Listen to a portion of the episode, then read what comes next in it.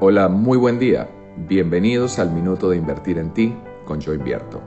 Yo soy Santi Fernández y esto es Vida Financiera. En efecto, lo que de alguna manera pudo representar una situación que nos pudo hasta molestar con respecto a un comentario de un ser querido que puede ser nuestros padres, nuestros maestros, o algún amigo que en algún momento sin querer pudo haber hecho un comentario que tiene que ver con lo que, como te decía en el minuto anterior, tiene que ver consigo mismo y no contigo, puede representar entonces la gran oportunidad para que tú definas lo que realmente quieres atraer a tu vida. Y me refiero justamente a que puedas decidir que aquello que te dijeron no tiene nada que ver contigo, porque tú sabes perfectamente quién eres y por lo tanto lo que quieres atraer a tu vida en tu vida financiera.